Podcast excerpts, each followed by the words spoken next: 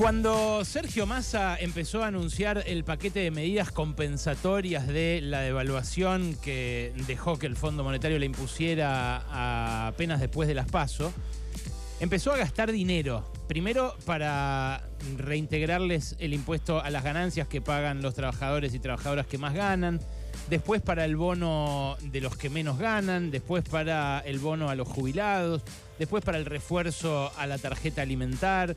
Después para algo que a mí me parece buenísimo, que es el reintegro de IVA, que ya van más de 16 millones de personas que reciben en sus plásticos, eh, en sus tarjetas de débito, el reintegro de IVA hasta 20 mil pesos por mes, que está bien y compensa además el aumento descomunal, descarado de los alimentos en el último mes, que pegó ahí abajo de la línea de flotación a un montón de familias.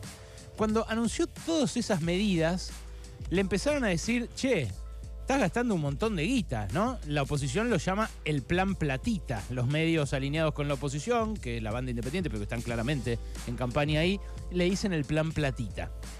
Y claro, no se puede eh, regalar plata indefinidamente ni en una campaña electoral ni en ningún otro momento, mucho menos en un contexto de alta inflación como este.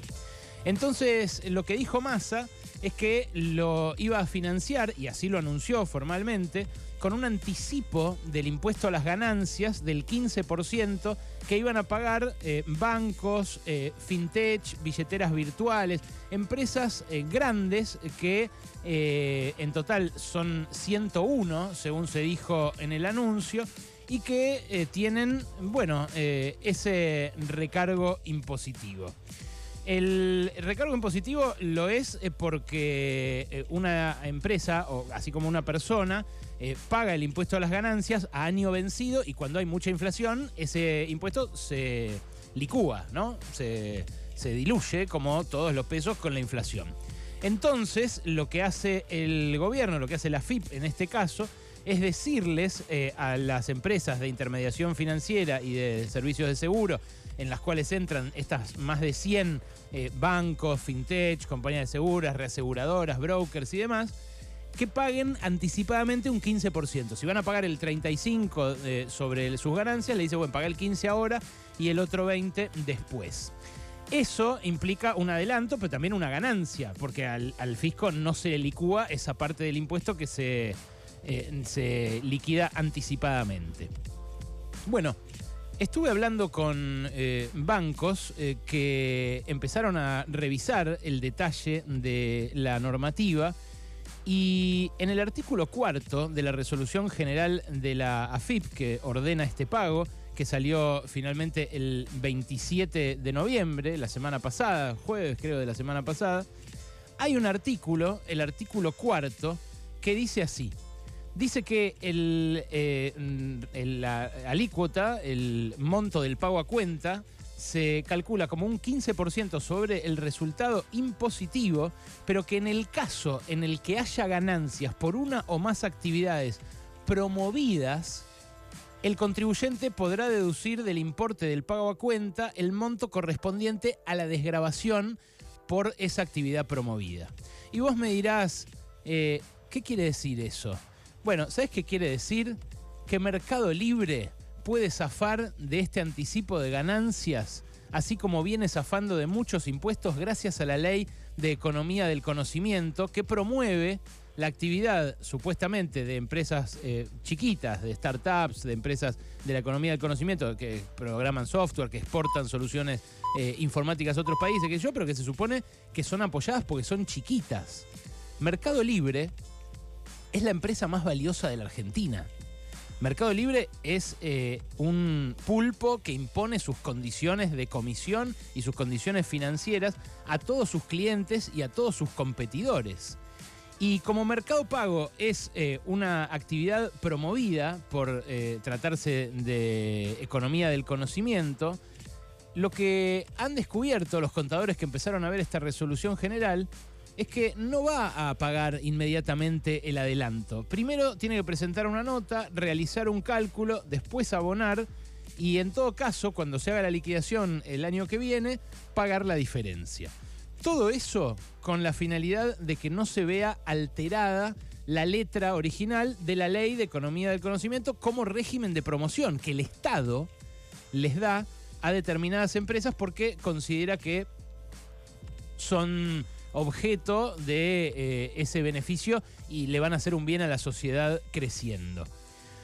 Lo que en general nadie dice es que Mercado Libre ejerce una planificación tributaria muy estricta para pagar lo menos posible de impuestos. Así como su dueño, Marcos Galperín, se fue a Uruguay a radicarse fiscalmente para no pagar él el aporte extraordinario de las grandes fortunas y eh, otros impuestos que van a la cabeza de los titulares de altos patrimonios, la empresa también aprovecha con su departamento eh, de legales, con su departamento impositivo, todos los vericuetos posibles para, obviamente, maximizar su ganancia. Claro, eh, hay a veces algunas críticas a la actitud de Marcos Galperín, que es prepotente en las redes, que eh, se pone a, criticar a periodistas o que se pone a criticar a políticos, siempre muy alineado con Mauricio Macri, a veces también expresando alguna simpatía con la ultraderecha de Javier Milei, como hizo después de conocido el resultado de las PASO. Pero la realidad es que eh, Galperín y Mercado Libre ya se emanciparon del Banco Central, ya quemaron su Banco Central de algún modo. Cuando aparece una regulación que le molesta a Mercado Libre, Galperín tuitea y pone a bailar a todo el sistema financiero. Fíjate lo que pasó la semana pasada con esa cláusula que debía regir desde el primero de diciembre para que haya eh, un paso adicional de seguridad cuando vos ingresás en tu billetera de Mercado Pago. Eh, la fuente para ingresar dinero a esa cuenta desde una cuenta bancaria. Claro, eh, Galperín considera que eso va a entorpecer eh, la experiencia del usuario, el look and feel de la aplicación, y entonces dice que le van a impedir trabajar con Mercado Pago a 4 millones de personas.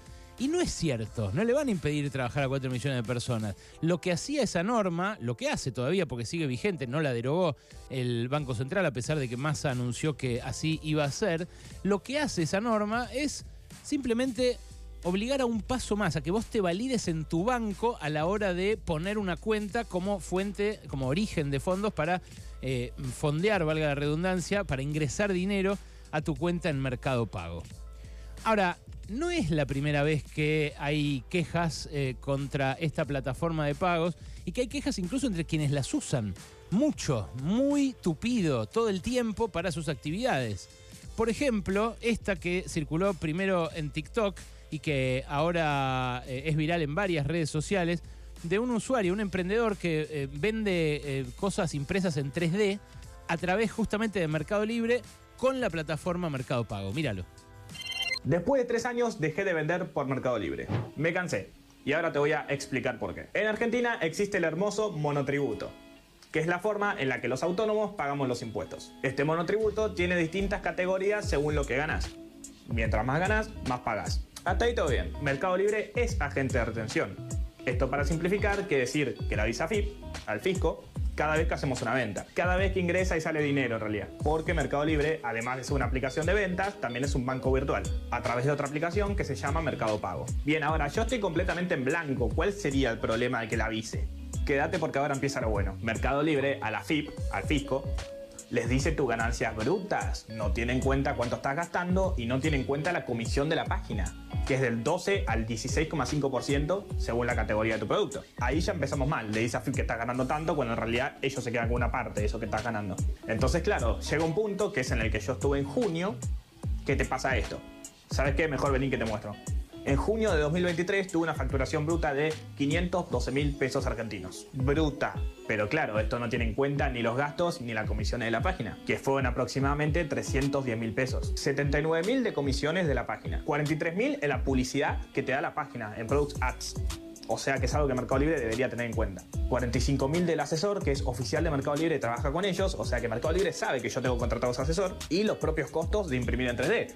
El plástico bueno, está bien. Después el pibe sigue diciendo sus costos eh, y hace especial hincapié en que eh, a la FIP le llega distorsionada su información. Le llega facturación y le llega costo, obviamente. Ahora, fíjate vos los montos de las comisiones y del asesor, ¿no? Dice, las comisiones son del 12 al 15%. A eso, en caso de que facture con Mercado Pago y quiera disponer del dinero inmediatamente, hay que agregarle otro 8%, que es lo que te cobran cuando te pagan con tarjeta y vos querés tener la guita de inmediato. Claro, si a vos te transfirieran a tu alias eh, bancario, como están haciendo cada vez más chinos, la verdad, porque antes te dejaban pagar con el QR y ahora te dicen mandame transferencia y te dan el alias, no cuesta nada, es gratarola. Entonces, uno eh, en general lo que mira más es el impuesto con el que lo cagan, eh, pero no la comisión. Y estas comisiones del 12 al 15% son comisiones altísimas. El otro día eh, me pagaron algo a través de una página que conectaba con mi cuenta de Mercado Pago. Me cobraron 5% de comisión. Y el banco por esa misma transferencia no me cobra nada. Es un montón 5% de comisión.